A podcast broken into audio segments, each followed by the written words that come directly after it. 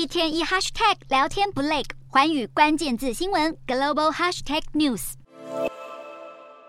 美国联准会先前暗示升息，今年终点利率目标超过五趴，投资人在二月份重新调整对利率的预期，扰乱市场情绪。同时间，美国公布一系列热门就业和通膨数据后，市场渐渐排除对年底前降息的期盼。美股四大指数走势分歧。道琼指数下跌两百三十二点三九点，收三万两千六百五十六点七零点；纳斯达克下挫十一点四四点，收一万一千四百五十五点五四点；标普五百下跌十二点零九点，收三千九百七十点一五点；费半指数上涨七点一八点，收两千九百五十八点三九点。欧洲股市方面，投资人担心美国联准会将利率推向超乎预期的高点，并长期维持在高水准，以对抗居高不下的通膨，让欧洲三大股市全数收黑。英国股市下跌五十八点八三点，收七千八百七十六点二八点。德国股市下挫十六点二九点，收一万五千三百六十五点一四点。法国股市下跌二十七点六二点，收七千两百六十七点九三点。以上就是今天的欧美股动态。